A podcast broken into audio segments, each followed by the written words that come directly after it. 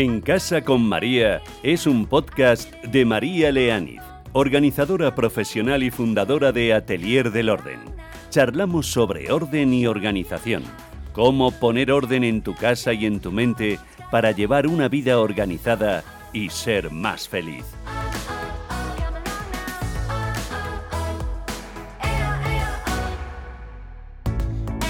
¿Qué tal? ¿Cómo estáis? Hoy estreno este podcast en Casa con María. Muchos sabéis, y si no os lo cuento, que en Casa con María ha sido durante más de un año un programa semanal de radio. Era el primer programa que se hacía en la radio española íntegramente dedicado al orden y a la organización en el hogar, en la empresa, cómo organizar la mente, orden en la vida en general. Y ahora evolucionamos del formato radiofónico al formato podcast. Lo inicio con muchísima ilusión porque estoy convencida de que el orden en nuestra vida, en la forma que queráis, es una pieza clave para nuestra serenidad y para nuestra felicidad. Soy María Leaniz, organizadora profesional. Llevo ya unos años dedicada a esta profesión desde mi empresa Atelier del Orden. Hoy quería arrancar en casa con María hablando con una profesional que identifica muy bien la importancia del orden en nuestra vida. Irene López Asor es licenciada en Psicología por la Universidad Autónoma de Madrid, doctorada en Psicología de la Salud, máster en Psicología Deportiva. Irene lleva más de 25 años dedicada al mundo de la psicología en investigación, formación, orientación, en evaluación psicológica de niños, adolescentes y adultos. Es grafóloga y perito caligráfico, colaboradora habitual de medios de comunicación, autora de varios libros y creadora de los podcasts Un ratito con Irene y Escuela de Psicología. Además de este impresionante currículum, a Irene la conozco desde que llevábamos uniforme y coleta. Y para mí es un placer iniciar este podcast con ella porque es una gran persona y, como ya habéis comprobado por su trayectoria, una gran profesional. Irene, ¿qué tal? ¿Cómo estás? Pues aquí ya con momento revival de uniforme coletas y todo lo que hemos vivido juntas, madre mía, pues un placer y deseándote, vamos, el mayor de los éxitos para este podcast tuyo, que tanto te lo mereces y que seguro que va a ayudar a muchísima gente. Esperemos que si vamos a colaborar hoy, hoy a ello, vamos a poner nuestro granito de arena. Hoy quería hablar contigo sobre nuestro cerebro y el orden porque a veces decimos, ay, mi armario ordenado, desordenado, el cambio de armario, nos quedamos un poquito ahí, ¿no? En el orden doméstico, la cocina, recoger la cocina, pero hoy quería hablar de algo un poquito más grande que al final nos va a llevar a lo doméstico, pero cerebro y orden. ¿Un cerebro ordenado lleva una vida ordenada? ¿O es al revés? Si tenemos nuestros espacios en orden, nuestro cerebro se ordena también. Pues digamos que aquí eh, hay que separar las dos premisas porque no tienen nada que ver. O sea, no tienen nada que ver, tienen muchísimo que ver, pero sí que es importante eh, conceptualizarlo o contextualizarlo. Para empezar a hablar, el ser humano es ordenado por naturaleza, aunque yo sé que mucha gente que nos esté escuchando dirán, uy, si yo soy un desastre, pues mm, por muy desastre que seas, mm, si nos fijamos en, en cómo nacemos, ya lo que es la vida embrionaria desde pequeñitos, es todo una consecución de orden imprescindible, milimétrico y tan bienvenido hasta el punto que si algo se desordena en, en esas nueve meses, eh, igual no nace la vida. Si algo se desordena bioquímicamente en nuestro cerebro, mm, podemos tener un, trastorno mental. Si algo se desordena en nuestro cuerpo, pues yo qué sé, me rompo una pierna, pues me he desordenado el, el fémur o el tobillo o cualquier parte de mi cuerpo. Entonces, el ser humano es ordenado, o sea, su, su naturaleza intrínseca es ordenada, su bioquímica es ordenada las células son ordenadas, el sistema nervioso es ultra ordenado, está todo estudiado, estructurado y vamos, nosotros mismos sin saberlo somos los reyes del orden. ¿Qué ocurre? Pues que obviamente a veces no estamos tan ordenados por dentro, ni nuestra bioquímica tan ordenada por dentro, ni nuestro mm, intelecto o procesamiento cognitivo tan ordenado como debería de ser. Y ahí ya pues viene, como hemos dicho, pues diferentes patologías. ¿Qué pasaría cuando hablamos del orden externo, el orden de la casa en este caso? Sería la herramienta fácil, asequible, mm, gratuita, porque vamos, más fácil es imposible, para ayudar a nuestro cerebro a encontrar o a reubicar ese orden natural y esto es lo que es importantísimo que todo el mundo entienda, que no es mm, de repente que eh, tengo que tener mucha fuerza de voluntad para ser ordenado o tengo que tener unas grandes cualidades para ser... No, no, no, no. O sea, el cerebro es ordenado por naturaleza. La sinapsis eh, entre neuronas es ordenada por naturaleza. Como algo se nos desordene, ahí vienen las patologías. Así que herramienta facilita, herramienta a la mano, ordenemos nuestra habitación, nuestra casa y todo lo que podamos ver para que ese input que nuestro cerebro va a registrar vaya acorde y en coherencia con lo que realmente somos. ¿Y cómo podemos ayudar al cerebro a ser ordenado? Porque es verdad que hay personas, eh, es cierto lo que tú dices, todo nuestro sistema, nuestro organismo, ahí subyace un orden, pero hay veces que no aflora. Es verdad que habrá unos que digan, a mí no me aflora, yo estaré muy ordenado por dentro, mis neuronas, mi ADN, habrá mucho orden en mi organismo, pero mi casa está muy desordenada. ¿Cómo podemos ayudar? Hay personas, yo decía, que sí que les sale de forma más espontánea, mm. educacional, genética, ya lo hablaremos luego, pero hay personas que no. ¿Cómo aprende el cerebro a ser ordenado o, a trasladar ese orden a nuestro día a día, a nuestra vida doméstica? ¿O cómo podemos ayudarle? Cuando tú bien dices, eh, pues claro, aquí esto es un alma de doble filo. sí, sí, pues mi cabeza está tan ordenada, pues a ver dónde está porque yo soy un desastre. Eh, no, pues es que igual tu cabeza no está tan ordenada. Es decir, si por ejemplo tenemos un, exceso de dopamina, pues nos podemos ir a la psicogesis. Es decir, se desordena la dopamina, nos podemos ir a un cuadro psicótico. Si se desordena la serotonina, por ejemplo, niveles muy, muy bajos de serotonina, estamos ante cuadros pues, más obsesivos, donde nos ofuscamos, donde entra la impulsividad, donde no razonamos y donde de repente incluso nos puede llevar mm, a la cólera. Si no tengo, o sea, si no soy consciente que el orden es imprescindible para que mi sistema nervioso funcione, mi razonamiento funcione, mi lógica funcione, mi manera de procesar la información funcione, no es una cualidad humana, es decir, es algo mm, que viene de fábrica. Por lo tanto, siempre que algo externo se desordene, como por ejemplo, se nos ha muerto mm, pues nuestro padre o nuestra madre o un familiar cercano. Ahí entra el desorden vital, hay una desorganización vital.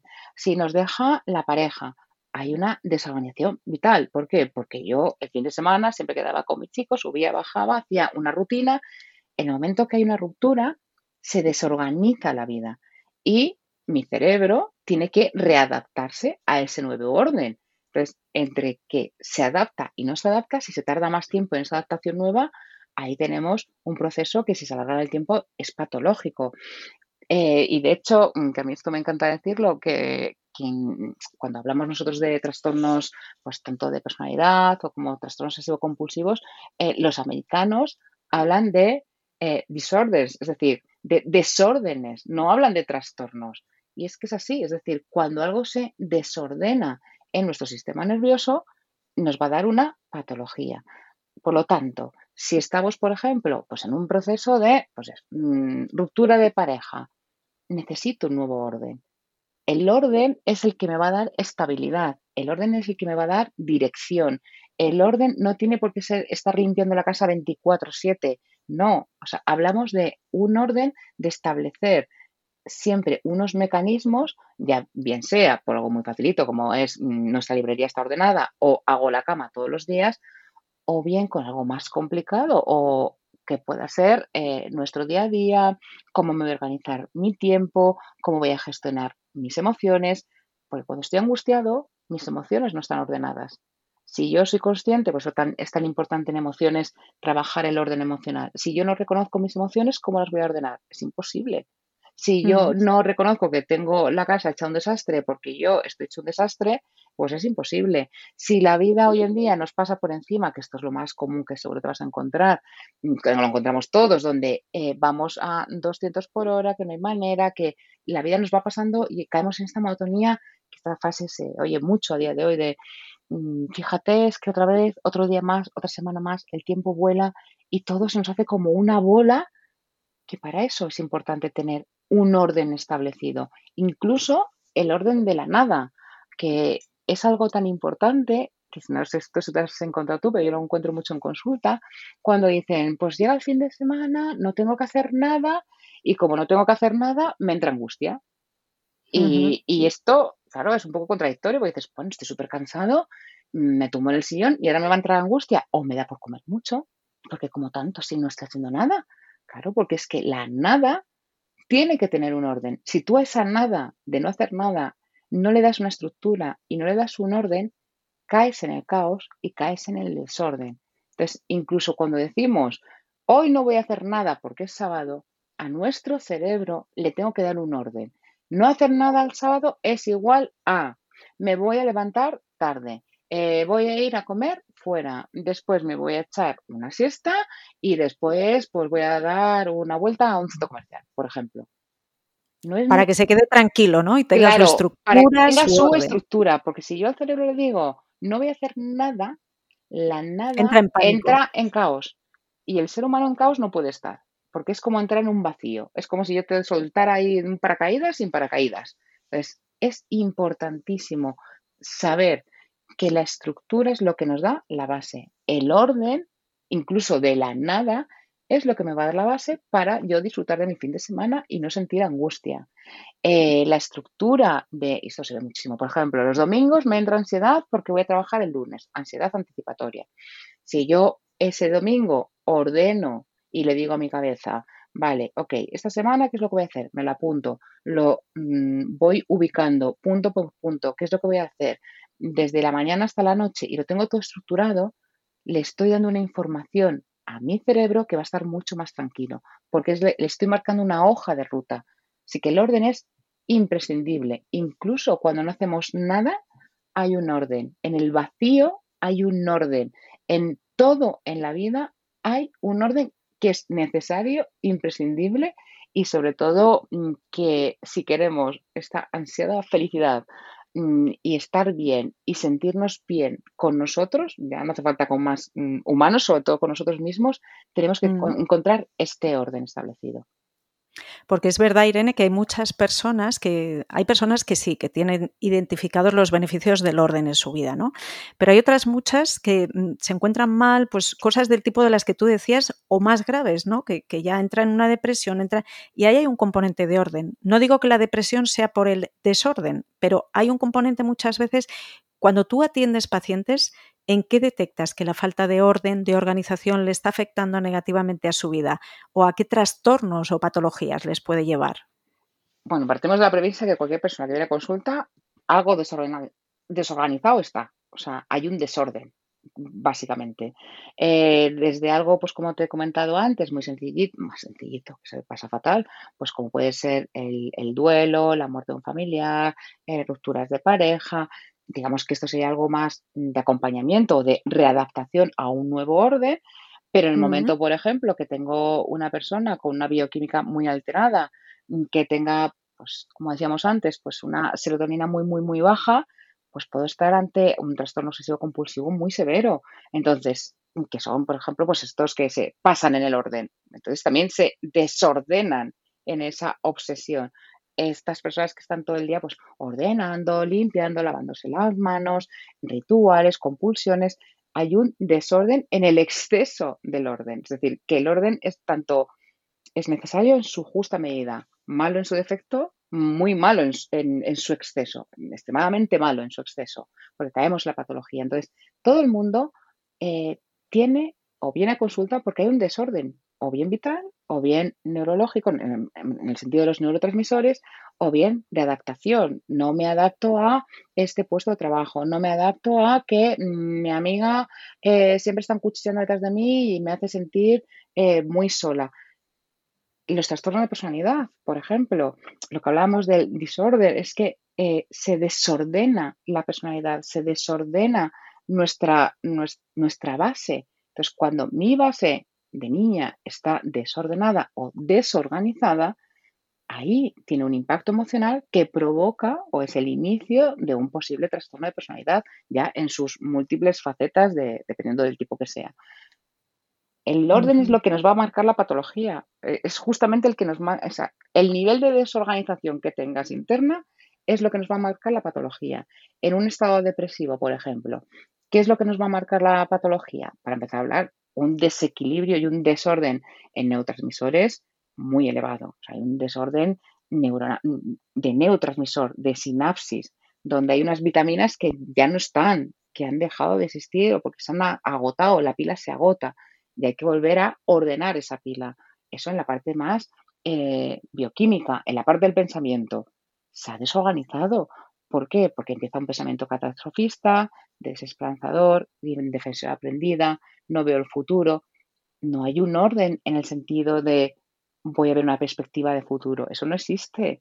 Se ha fragmentado. No hay un orden semántico. La narrativa es importantísima. La narrativa, por ejemplo, en autoestima. ¿Cómo me hablo? Tú te tienes que hablar con, yo siempre digo, con un sujeto, verbo y predicado, pero tienes que hablarte en un orden y tienes que hablarte eh, de una manera ordenada y coherente al ser humano, lo que tú eres, a tus valores. ¿Qué es lo que nos falla en la depresión también? Pues, por ejemplo, un orden conductual. ¿Dónde está el desorden conductual? Pues, por ejemplo, no te puedes levantar de la cama, obviamente, o sea, es dificilísimo levantarse de la cama, por lo tanto ya empezamos mal día a día. Eh, el tema del desorden físico, o sea, de mm, la dejadez, hay un rasgo muy típico, pues nos dejamos de duchar, de bañar, de lavarnos los dientes, el peinarse, porque todo cuesta, claro, no tienes fuerza en una depresión severa, no, es que no hay fuerza, básicamente, como quieras, no, no hay fuerza. Hay un desorden en, todo, en, todas tus áreas, tanto cognitivas, emocionales, la tristeza, la desesperanza, mm, la rabia de por qué a los demás le van bien y a mí no, otra vez vuelvo a caer en la desesperanza, la tristeza profunda que me lleva al abismo, el abismo que me hace llevar a unas ideas más autolíticas, eh, de acabar con, la vida en los casos más severos. Todo eso es desorden. está todo muy, muy, muy, muy desordenado. Y lo que tenemos que hacer nosotros es ordenarlo. ordenarlo. claro, nuestro trabajo cuál es? Mm, para empezar a hablar, ordenar el pensamiento, ordenar la conducta, ordenar la emoción y en psiquiatría sería ordenar la bioquímica que está alterada. Entonces, justamente nosotros y tú harías el orden en la casa, ayudarías a, al orden, a la organización para que ayude a que esa persona le sea mucho más fácil, porque esto es por dónde empiezas.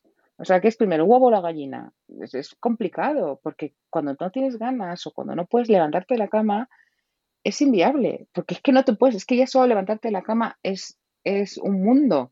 Entonces hay que saber qué orden es necesario en esa persona que tiene ese estado depresivo. Yo, una persona muy depresiva, yo no le puedo coger y decir, venga, sal y vete a dar 20 vueltas, porque vamos, ya suficiente con que salga y si mira, si se ducha mm, y si hace una comida medianamente decente, vamos, ya me parecerá un milagro, porque hay que ir muy despacio. Es verdad que hay muchos clientes, que hay clientes que me llaman, recuerdo, bueno, varias he tenido que estaban, que me decían además, estoy con depresión, ¿eh? no me hagas hacer cosas muy eh, físicas, mm. digamos, ¿no? No me hagas ordenar esto, sacar todo el armario. Yo decía, yo no te hago nada, yo voy a ayudarte. Y yo iba y empezaba y sacaba yo todo y ella estaba sentada en la cama tranquilamente. Claro. Y es verdad que el efecto de ver luego esa habitación ordenada es que le cambiaba, es que al día siguiente me mandó un WhatsApp y ya me he metido con el trasero y ya me he metido con, y estoy súper animada. Y yo le decía, frena poco a poco, que tampoco vamos a tener aquí un efecto rebote, pero que mm. es verdad que les daba como un impulso importantísimo el ver una cosa ordenada. Claro, porque, iban aclarando. Y sobre todo porque ellos no tienen fuerza. O sea, es decir, es que cuando te dicen no tienen fuerza es que es real. Es decir, de verdad es real. O sea, no se lo están inventando porque luego, bueno, pues esto ya, ya es otro, otro temazo. Pero, pero es muy difícil cuando una persona está con una depresión y que no puede, pues a mí me parece que una persona como tú, las organizadoras profesionales, es que le salva la vida, porque ya solo con que digas no tienes que hacer nada, te sientas, viene María y entonces María te, vamos, pues eso, pues lo haces eh, con tu metodología. Ya eso es muy beneficioso porque tú no tienes fuerza, pero has tenido la fuerza de llamar a María. De llamar a alguien. Claro, es. o sea, es decir, mm, ya sé que no tienes fuerza, en tu estado no tienes fuerza, obvio que no tienes fuerza, pero ya solo el hecho de llamar y de pedir ayuda va a ser mucho más beneficioso en que si sigues sin coger el teléfono y pedir a alguien que te ayude. Y empezar por un orden externo ayuda muchísimo porque es más fácil. Porque no tienes que ir a la ayuda del alma, no tienes que ir a la niña interior, no tienes que ir a tu infancia, no tienes que ir mm, a los traumas de tu vida, Es decir, empecemos por lo que tenemos a mano. Por eso a mí me gusta tanto el, orden en la casa, porque está a mano, porque no te implica ningún riesgo emocional. No, no, mm. no, no te va a doler, no te va a doler si, cuando vienes al psicólogo, pues me llegará un momento que igual tenga que rascar más de la cuenta y te puede doler y te puedo remover algunas sesiones porque es necesario para restablecer ese orden interno que se ha desordenado. Pero la casa es facilísimo, no, no te pone en riesgo. Es una buena herramienta, es un punto de partida para que empieces a, aclarar y a, bueno, y a partir de ahí construir tú también. ¿Qué te parece ir en esa frase que escuchamos mucho, que a mí me llama mucho la atención, que dice, yo dentro de mi desorden tengo mi orden? Esa imagen, ¿no? De una mesa mm. de trabajo donde hay un revoltijo de papeles, mete la mano, revuelve un poco, encuentra el que necesita ¿Esto es funcional? ¿Puede ser que cada uno tengamos la cabeza amueblada de distinta manera o no es real esa sensación de control? Bueno, esto es pues lo que dices tú, pues la famosa frase de tengo mi mesa hasta arriba y no me mares la cabeza, básicamente, y yo si me quieres un papel está ahí abajo en la otra tumba y te lo doy. ¿Qué ocurre? Que nosotros podemos estar en un momento creativo o tener muchísimo trabajo y tener la mesa, bueno, hasta arriba, pero sabes perfectamente dónde está cada cosa. Esto venga, va, tenga un pase porque a veces es verdad que, bueno, pues tenemos muchísimas cosas que hacer o estamos en ciertos procesos, pues yo qué sé, o imagínate, pues en facturación, o estamos, pues yo qué sé, estoy yo con los informes de evaluación, pues te cuento yo cómo está la mesa, o en proceso creativo, pues ni os cuento cómo está la mesa, las paredes y, todo, todo mi despacho, que es que son todo cartelitos y fosforito. Y tú entras ahí y dices, madre mía, esta señora, a ver qué va a hacer. Pero una vez que has terminado ese proceso o has terminado de trabajar, tienes la obligación de volver al orden. Porque si no, entras en el caos, te habitúas al caos y bueno, y si estás tú solo, pues cada uno con su vida pues tiene su orden especial. Pero si está conviviendo con alguien, eh, igual la otra persona no quiere ese caos. Hay una rutina que seguir que establezca la otra persona o la propia familia. Es decir, hay unas reglas, unas normas que, son de convivencia y que las van a elegir cada, cada persona o cada núcleo, mm, tanto familiar como social. Entonces, ese caos externo de, bueno, yo en mi desorden, yo me entero. Bueno, sí, mientras que vivas solo y no daña a nadie y luego ya mm, no te provoque malestar, pero bueno, por regla general, si después de ese caos no hay un orden, es decir, después de que yo estoy corrigiendo los informes, no recojo la mesa, o estoy escribiendo y no recojo todos los posts y todas las notas, yo siempre me voy del despacho con todo recogido, absolutamente todo. Y tú me vienes a las 12 y eso es la marabunta. Vienes a las 8 cuando salgo y está todo limpio, recogido, eh, niquelado y yo me voy porque necesito al día siguiente volver al orden. Como empiezo otra vez y otra vez vuelvo a sacar todo con todos los posit y con, con, con todo lo que había hecho antes. Pero sí es como abro proceso y cierro proceso, porque es muy importante cerrar los procesos. Si no, nos vamos a quedar como enrolados en esta creatividad que es muy típico de estoy creando y estoy ahí todo desorganizado. Vale, pero es que entonces estamos todo el tiempo volátiles y, no concretas. Entonces, ser creativo está fenomenal. Ser, eh, estar en el caos para tener mayor nivel de, en el fondo, de inputs a nuestro cerebro para recoger más información. Por eso es el caos, básicamente, no por otra cosa pero luego tengo que volver a un orden, tengo que volver a una estructura, porque si no, no voy a ejecutar. Me voy a quedar en el caos y esto pues, son los ejemplos típicos de, pues llevo con mi nómada tres o cuatro años y, uff, no termino de arrancar y estoy paralizada y es todo un caos. Bueno, claro, porque te tienes que organizar, porque todo tiene una mm. técnica, todo tiene un orden.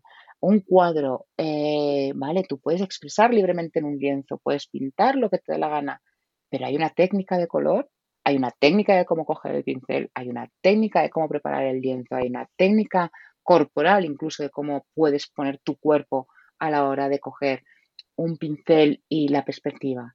Y luego ya a partir de esa mm. técnica tú puedes innovar, tú puedes romper, pero sabes dónde está tu centro. Y una vez que tú sabes dónde está el centro, puedes desestructurar, pero vuelves al centro.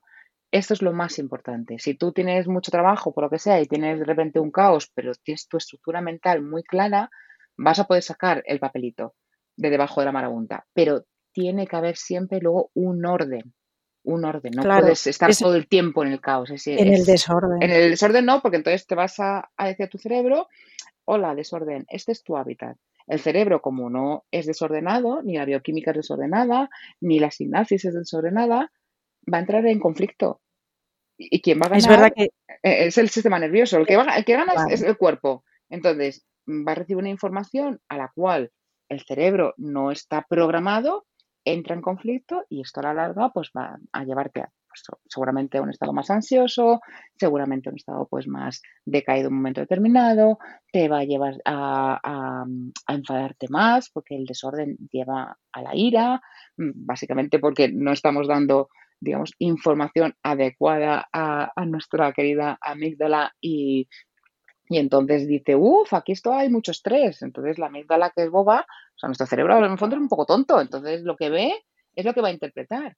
Y si yo le enseño una mesa llena de papeles y caótica, mm, mi querida amígdala va a decir, ah, no, no, esta señora está, está estresada, mira qué de caos tiene. Y entonces va a empezar a, a, a soltar catecolaminas a tutiplenium y va a poner al cuerpo a, un estado de alerta y de hipervigilancia. ¿Por qué? Porque el input cerebral que yo le estoy diciendo es de, que algo no va bien y mi cerebro lo va a interpretar así. Con lo cual, ojo con los caos porque el cerebro gana. Y al final, el cerebro gana, siempre gana. Y esa es la desventaja y la gran ventaja, porque entonces lo podemos hackear. ¿Y es verdad que hay una parte genética en esto de ser ordenado o desordenado? ¿O es más ambiental o educacional o lo que hemos vivido? Pues hay una parte que es genética, en el sentido de, por ejemplo, si estamos ante personas pues, más obsesivas, pues esto es, muy, muy hereditario, sobre todo en mujeres se da muy, muy hereditario. Eh, con la epigenética se está descubriendo también que no solo heredamos pues, lo que son los, los genes, sino que también patrones conductuales de nuestros padres y nuestros abuelos y bisabuelos, y tú ahí a remontarte en el árbol genealógico, con lo cual hay una parte que, está heredada, pero la gran noticia, claro, obviamente es ambiental también. Es decir, si yo he heredado de mi padre la mala leche, por ejemplo, yo también puedo hacer, cambiando mi patrón conductual, que mis hijos y mis nietos hereden otro comportamiento. Y luego está el modelaje. Si yo soy una histérica del orden y tengo todo, mm, vamos, mm, con 50.000 manías y todo ordenado, impoluto, pues claro, pues mis hijos van a ordenar y van a ver mm, un orden extremo. Entonces, el modelaje está ahí. El núcleo social donde, donde pertenecemos, cada núcleo tiene un orden. No es lo mismo, pues me digo, no es lo mismo estar en España que estar en Estados Unidos. No es lo mismo nacer en Sevilla que nacer en Galicia. Hay luego un orden social, hay un, hay un orden en todo. Entonces, todo lo vamos a ir aprendiendo. Todo se aprende y hay una parte genética, otra parte heredada y luego otra parte que nosotros hagamos de, de nuestra vida y nuestra evolución a la hora de mm, integrar la información para desarrollar nuestra personalidad. Bueno, yo creo que es una buena noticia para muchos, ¿eh? que hay quien dice, no, no, mi madre era desordenadísima, yo es que no puedo, ya como que se cruzan de brazos y ya yo no voy a aprender a ordenar en la vida. Bueno, cuando me dicen eso, perdona, yo siempre digo que tu madre, a mí cuando me dicen mi madre era desordenadísima, yo tiemblo, porque digo, espérate, háblame de tu madre. ¿Qué nivel de desorganización tenía? Claro, es que igual ahí, tenemos una patología y esto es maravilloso porque descubres eh, patologías que el, adulto que viene a consultar no sabía y que da la explicación a su patología actual. Esto lo veo, por ejemplo, con madres depresivas, se ve muchísimo. Pues, ah, eh, o por ejemplo, agorafóbicos o agorafóbicas, mm, que salen de casa con ataques de pánico, luego vuelven, muchísima ansiedad, eh, bueno, pues lo normal, cualquier, lo, habitual en psicología es que se trate de desde la agorafobia, bueno, ¿qué ha pasado? ¿Ha ocurrido algún evento? Pues técnicas, control de ansiedad, de ataques de pánico, hasta que hay una nueva tendencia eh, desde hace unos años que es que muchos agorafóbicos vienen de un trastorno de apego. ¿A qué me voy a esto? A las famosas madres desorganizadas pues un trastorno de apego es mamá deprimida, yo niño, claro, depresión, ahora hablamos de depresión, pero en la gente de nuestra quinta, esto no tenemos ni idea, o sea, pues sí, mamá estaba mal y, bueno, no pasaba nada. ¿Qué pasa? Que esa madre, igual desorganizada, igual tenía una depresión, igual esa madre estaba en riesgo, igual esa madre no podía levantarse a esa cama. ¿Cómo aprende el niño? El niño aprende a que si yo me alejo de casa, a mamá le pasa algo. Eso se cursa un trastorno de apego que siendo niño no se identifica y de mayor se convierte en un trastorno de agorafobia o de trastorno de pánico. Así que mm. para que veáis lo importante que es cuando dice mi madre era desordenada, pues decimos, bueno, a ver cómo era desordenada. Porque igual ahí, pues es que tu madre no es que fuera desordenada, es que igual tu madre era depresiva, por ejemplo, como un, un, suponer, ¿vale? O tu madre le pasaba algo, o tu madre estaba hasta el moño porque tu padre llegaba a las mil y pasaba de todo. Es decir, el ser humano, vuelvo a repetir, la coherencia es ser ordenado. Por lo tanto, lo normal sería el orden pasarnos de orden es malo y quedarnos en cortos también. Y quedarnos cortos también. Bueno, nos vamos a quedar con esa frase, vamos a terminar porque yo creo que le habremos eh, encendido una lucecita a muchos. ¿eh? El ser humano es ordenado. A lo mejor no nos lo hemos planteado y decimos, oye, que yo no tengo materia prima para ser ordenado. No, no, todos tenemos un sistema que funciona en el orden. No, no, en el orden, o sea, no hay más. Si no hay orden, estamos en la patología. Claro. Lo vamos a dejar aquí un millón de gracias, ha sido interesantísimo, yo creo, escucharte y este ratito de conversación, así que muchísimas gracias por haber estado en casa con María. Pues muchísimas gracias a ti, María, y te deseo todo el éxito del mundo para esta casa tuya abierta a todo el mundo. Un abrazo. Un abrazo fuerte.